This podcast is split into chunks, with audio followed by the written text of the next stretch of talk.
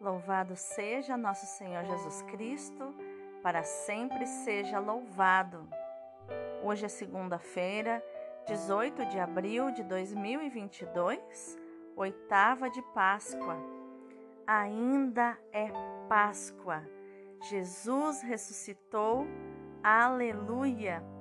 O dia da ressurreição do Senhor se estende por uma semana. Por uma semana vivemos como no dia da ressurreição, vivemos a Páscoa do Senhor. É festa, meu irmão, minha irmã. Durante esses dias não fazemos jejum, festejamos a ressurreição de nosso Senhor Jesus Cristo. Santo Apolônio, rogai por nós. A primeira leitura é dos Atos dos Apóstolos, capítulo 2, versículo 14 e versículos do 22 ao 32. No dia de Pentecostes, Pedro, de pé, junto com os onze apóstolos, levantou a voz e falou à multidão: Homens de Israel, escutai estas palavras.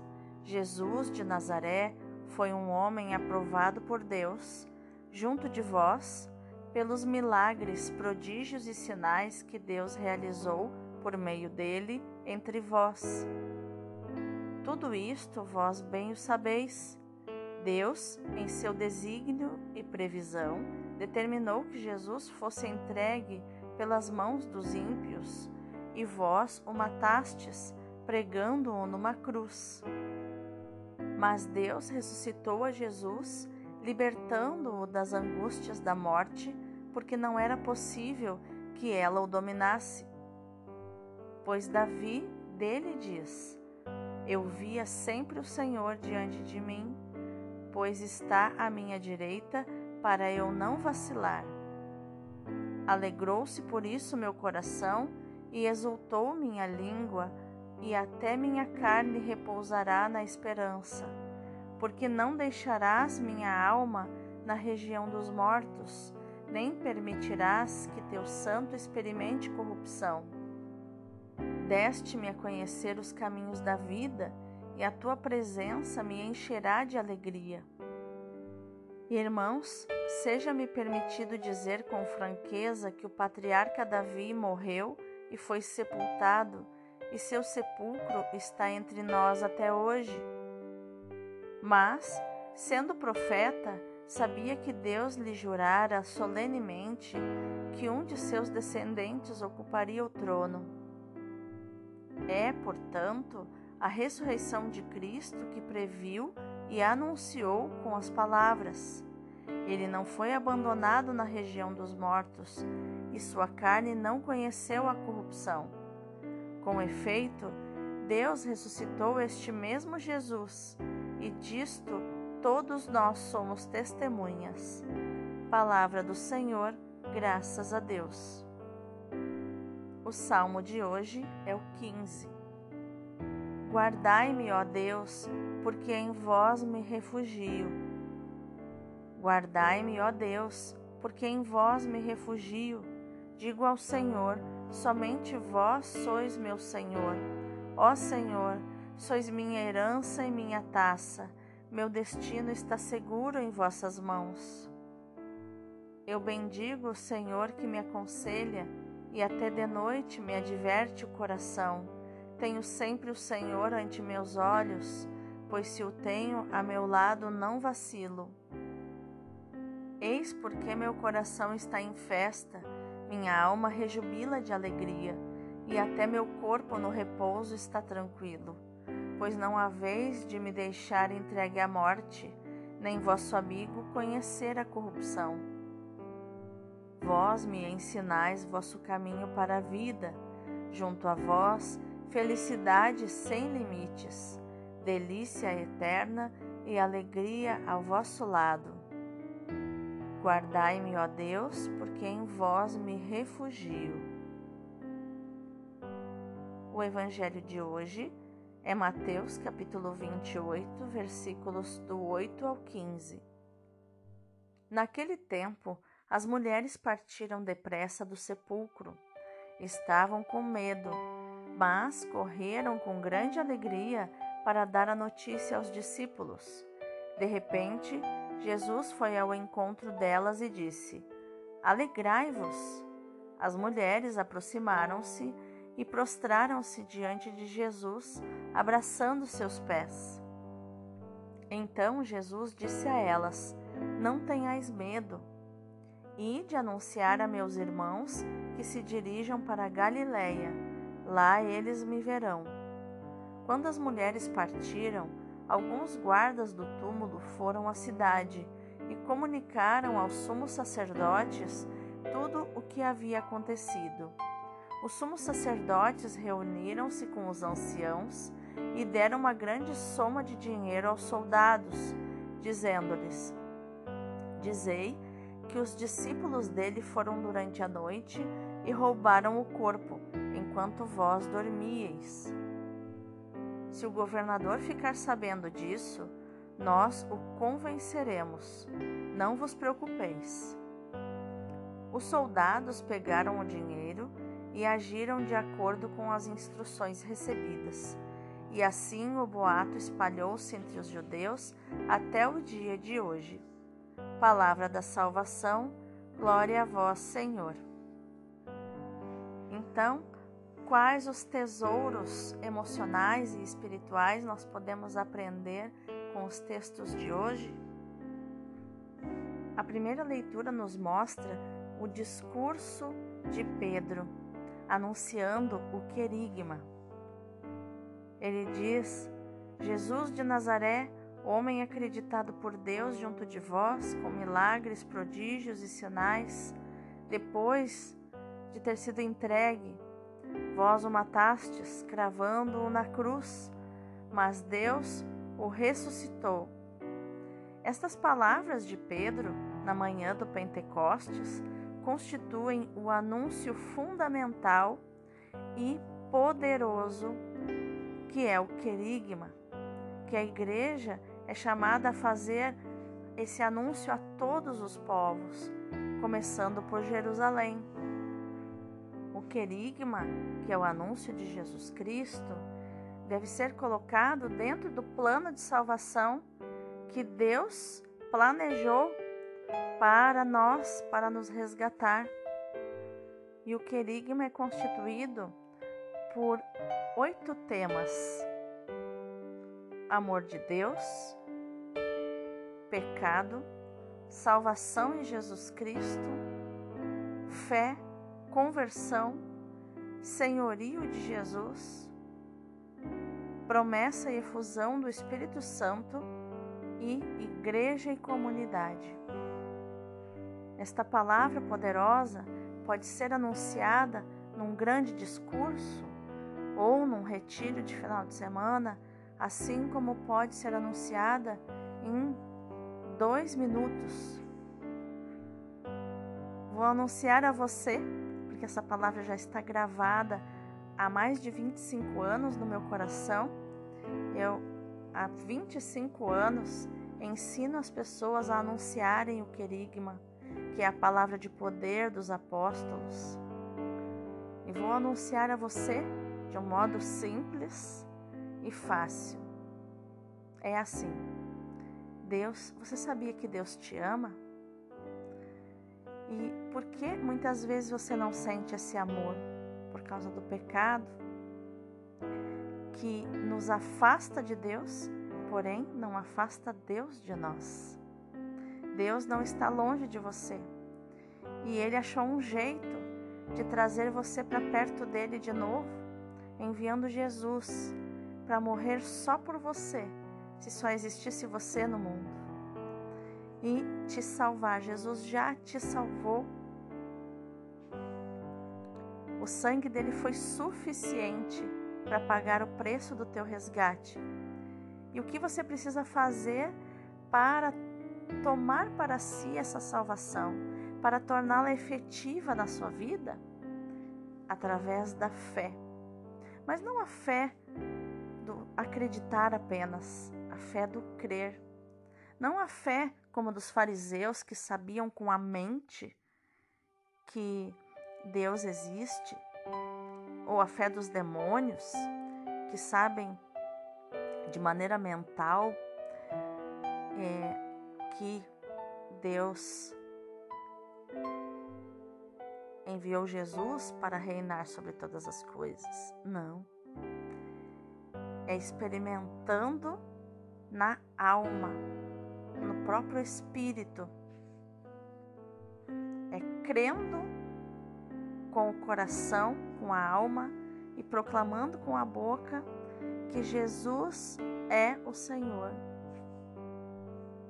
Mudando de vida através da conversão, proclamando Jesus como único Senhor da tua vida, exclusivo e excludente, é que você toma para si os frutos, os presentes, os méritos que Jesus conquistou na cruz por você. Mas sozinho a gente não consegue. É preciso pedir a ajuda do Espírito Santo para revelar a cruz direto no teu espírito, direto no teu coração, porque só compreendemos a cruz por revelação do Espírito Santo no nosso espírito. E quando nascemos nessa nova vida no espírito, precisamos cuidar para não morrer prematuros. E a incubadora que vai nos fortalecer nesta nova vida se chama igreja se chama comunidade, comunidade cristã de salvos e redimidos. Seja bem-vindo à família de Deus. É assim que se anuncia o querigma, essa palavra de poder que é maravilhosa. Então não perca esse podcast, use-o, use esse esboço, é, sente, anote isso e comece a proclamar esses oito temas para as pessoas que você conhece. Primeira vez que você falar que Deus ama, né? lembre-se, não é Jesus te ama, Jesus também ama, mas ele só ama porque Deus nos amou primeiro. Deus tomou a iniciativa de enviá-lo. Então, no querigma, o amor é de Deus Pai, do Abá, que moveu céus e terras para nos resgatar, o Pai precisa ter o seu lugar no nosso coração. Jesus mesmo disse que não faz nada sem o Pai. Ele diz: Quem me vê, vê o Pai, e eu só faço a vontade do Pai.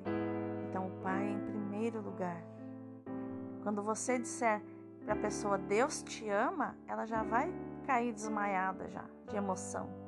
Se você falar com unção do Espírito Santo, se você falar com verdade, com brilho nos olhos. E continuando aqui a nossa reflexão, Jesus então foi condenado e executado, mas Deus confirmou a justeza da sua causa, ressuscitando-o dos mortos. E este é o centro do querigma: é Jesus as três ações dele, né? Morto, ressuscitado e glorificado, e os três títulos: Salvador, Senhor e Messias. E tudo isso estava previsto, conforme verificamos no Salmo 15. O que não se realizou em Davi, realizou-se em Jesus de Nazaré, que Deus ressuscitou dos mortos. É o salmo de hoje. Os apóstolos são testemunhas deste fato. Pedro evoca a vida exemplar de Jesus, evoca e relembra a sua morte levada a cabo pelos judeus e pelos pagãos, e evoca também a sua ressurreição. Tudo aconteceu conforme o plano de Deus delineado nas Escrituras. Temos aqui um exemplo da primeira pregação apostólica centrada em Jesus de Nazaré, na sua ação, na responsabilidade de quem o recusou e na total presença de Deus em todos os momentos da sua maravilhosa vida. Já no Evangelho, enquanto as mulheres, tendo se encontrado com Jesus, correm para levar a notícia aos apóstolos, os guardas também correm a informar os sumos sacerdotes sobre o curso dos acontecimentos. Entretanto, Mateus centra a sua e a nossa atenção no túmulo vazio. Perante essa realidade, podemos tirar duas conclusões. Ou Jesus ressuscitou de verdade, como ele havia dito, ou os discípulos roubaram o seu corpo. Mas o episódio está organizado de tal modo que não deixa muito espaço para dúvidas. O testemunho das mulheres não dá hipóteses à mentira dos sumos sacerdotes e de anunciar aos meus irmãos que partam para a. Lá me verão. Só uma fé semelhante à das mulheres torna possível acontecer o anúncio da ressurreição, o querigma. Mateus escreve no século I, quando ainda estava bem acesa a polêmica sobre a ressurreição de Cristo entre os chefes do povo e a comunidade dos discípulos. Para o evangelista, a ressurreição de Jesus era um fato indubitável, ou seja, que não se podia duvidar, que tinha inaugurado os novos tempos e o reino de Deus fundado no amor. Mas os chefes do povo judeu continuavam a rejeitar Jesus e, e, e continuavam esperando outro Salvador. A ressurreição continua a ser sinal de contradição, é fonte de vida e de salvação para quem está aberto à fé e ao amor. É motivo de juízo e de condenação para quem a recusa. Para quem recusa a fé o amor. Vamos meditar mais profundamente na nossa Lexio Divina de hoje. A visão dos anjos que anunciavam a ressurreição trouxe às mulheres temor, mas também grande alegria. Mas essa alegria só será plena quando Jesus se manifestar pessoalmente a elas. E o que acontece logo em seguida? Salve, diz-lhes o Senhor ao encontrá-las. Então puderam abraçar-lhe os pés, adorá-lo. O encontro com Jesus ressuscitado enche as mulheres de contentamento, porque a sua presença é presença de Deus. Jesus aponta-lhes o caminho da vida e da missão. Aquela experiência não era para ficarem quietas e caladas. Por isso, partem em missão e de anunciar aos meus irmãos que partam para a Galiléia, lá me verão. Também para nós, a alegria da ressurreição há de tornar-se compromisso de anúncio, de missão. A segunda parte do texto mostra-nos outro efeito da luz da ressurreição, um efeito negativo naqueles que não estão dispostos a acolhê-la. Os guardas do sepulcro e os anciãos conspiram, recusando ver a luz. Dizei isto: de noite, enquanto dormíamos, os seus discípulos vieram e roubaram o corpo. Santo Agostinho observa com ironia: se dormiam, como é que viram os discípulos roubar o corpo? É bem diferente o testemunho de Pedro sobre Jesus. Vós o matastes, cravando-o na cruz, mas Deus o ressuscitou. Esta primeira pregação do apóstolo ecoará ininterruptamente na pregação da igreja ao longo dos séculos. Pedro e a igreja existem para anunciar a morte e a ressurreição de Jesus.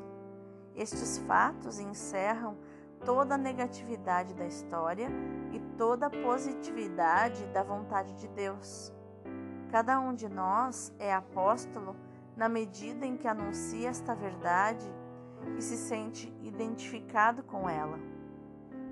O ódio, as trevas, a morte foram vencidos pelo poder de Deus, porque Cristo ressuscitou. Por quê? Pois não era possível que ficasse sob o domínio da morte. Óbvio, Jesus, o Criador de todas as coisas. A palavra criadora da existência. O tempo, a existência, a vida são submissas à vontade do Senhor? O tempo e o espaço precisam se submeter ao seu Criador? Jesus jamais irá se submeter à morte. Ela não vencerá nunca. Ela não manda nada. Pedro e os outros apóstolos anunciavam corajosamente a ressurreição do Senhor. Anunciavam com poder, porque fizeram a experiência do ressuscitado.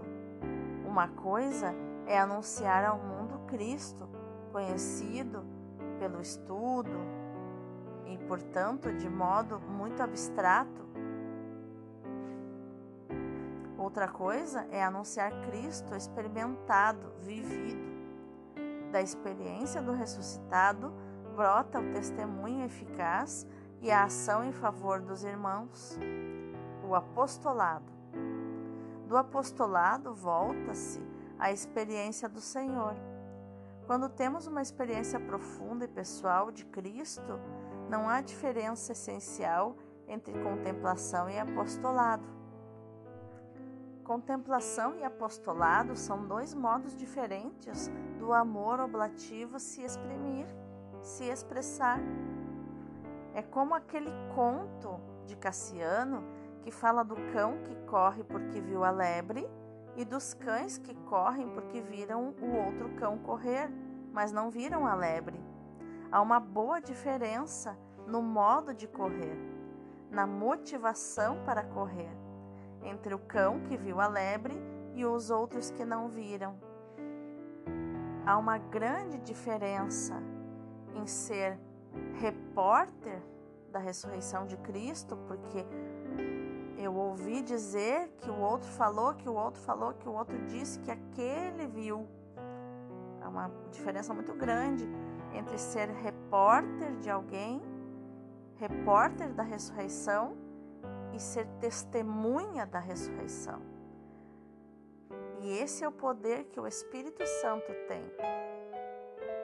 De mesmo passados 2020 anos, nós fazermos uma experiência com o Senhor a ponto de não ficarmos, não ficarmos só repetindo como papagaios o que nos disseram, mas nos tornarmos testemunhas de Cristo, como se estivéssemos aos pés da cruz com Cristo, como se estivéssemos no cenáculo com Cristo, como se estivéssemos na Santa Ceia com Cristo.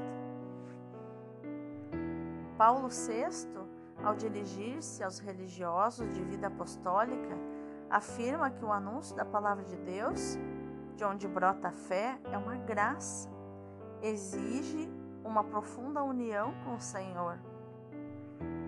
E múltiplos são os dons do Espírito Santo, mas são tais que nos permitem sempre saborear o conhecimento íntimo e verdadeiro do Senhor.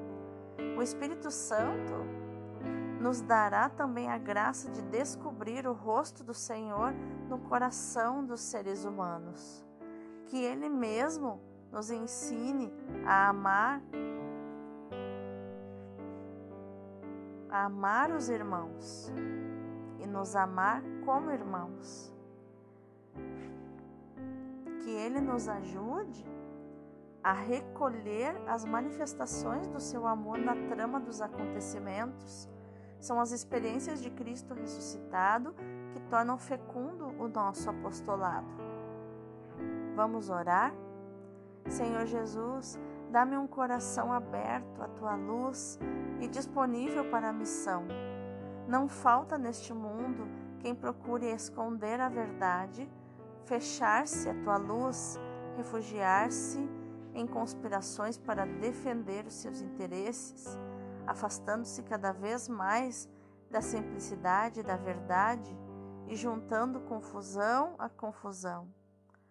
Mas só quem se abre à verdade está em paz e pode avançar com simplicidade.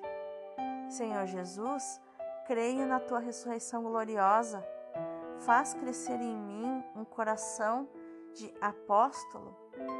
Dá-me uma alma vibrante e generosa, combativa e acolhedora, uma alma que me leve a dar testemunho de ti em todas as ocasiões, porque só tu tens palavras de vida eterna e porque só na realização do teu reino encontrarei a paz. Intercedei por mim, a tua mãe, Senhor, a Virgem Maria, Rainha dos Apóstolos. Amém. Agora vamos contemplar este cenário. Mal se puseram a caminho, encontram Jesus diante delas. Salve, eu vos saúdo, Jesus lhes disse. Cheias de fé, prostram-se, adoram o seu Deus, beijam as cicatrizes gloriosas dos seus pés, agarram-se a estes pés benditos.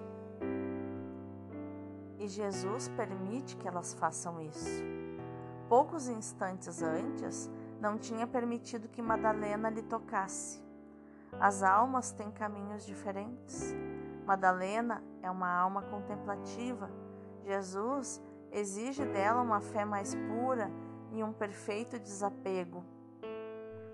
Por causa do seu histórico de feridas emocionais, feridas no seu feminino machucado, ela precisava fazer toda uma limpeza de imagens da sua alma, das cenas que viu na vida de prostituição, das coisas que viveu com aqueles homens que procuravam as prostitutas. Jesus precisa reparar as sensualidades passadas pela vida de Maria Madalena as duas Marias são parentes de Jesus, são almas mais simples, são trêmulas e fracas, têm necessidade de acreditar e de sentir para crerem e amarem. Como a bondade do coração de Jesus sabe acomodar-se às necessidades de cada alma. Se soubéssemos também discernir as vistas de Deus e nos deixássemos conduzir por um sábio diretor. Nosso Senhor interrompe a alegria das piedosas mulheres e transmite-lhes a mensagem que deu a Madalena. E de dizer aos meus irmãos que me precedam na Galileia e lá que me hão de ver. Partem, mas já estão de tal modo perturbadas que não pensam na mensagem, nos diz São Marcos. Correm sem dúvida para a casa da Santíssima Virgem. Nosso Senhor desculpas, mandará prevenir São Pedro e os outros apóstolos reunidos no cenáculo por Madalena e à noite ainda pelos discípulos de Emaús. Está de fato nos desígnios de Deus que os fiéis deem a sua colaboração aos apóstolos. Em tudo isto, o coração de Jesus mostra uma admirável ternura pelas almas que lhe estão ligadas e que lhe são consagradas e nos vencerá sempre em afeição. Seremos vencidos pelo amor de Jesus, mas não saímos perdendo, sempre ganhamos quando nos rendemos a esse amor. Eu perdi, Senhor, mas não estou vencida, porque o Senhor não se deixa vencer em amor. Aleluia que a ação de hoje do nosso devocional, do, da nossa Lexio Divina, seja meditar, proclamar e viver esta palavra de Atos 2:4 que diz: Não era possível que Jesus ficasse sob o domínio da morte. Deus abençoe o teu dia. Feliz Páscoa Jesus ressuscitou. Aleluia!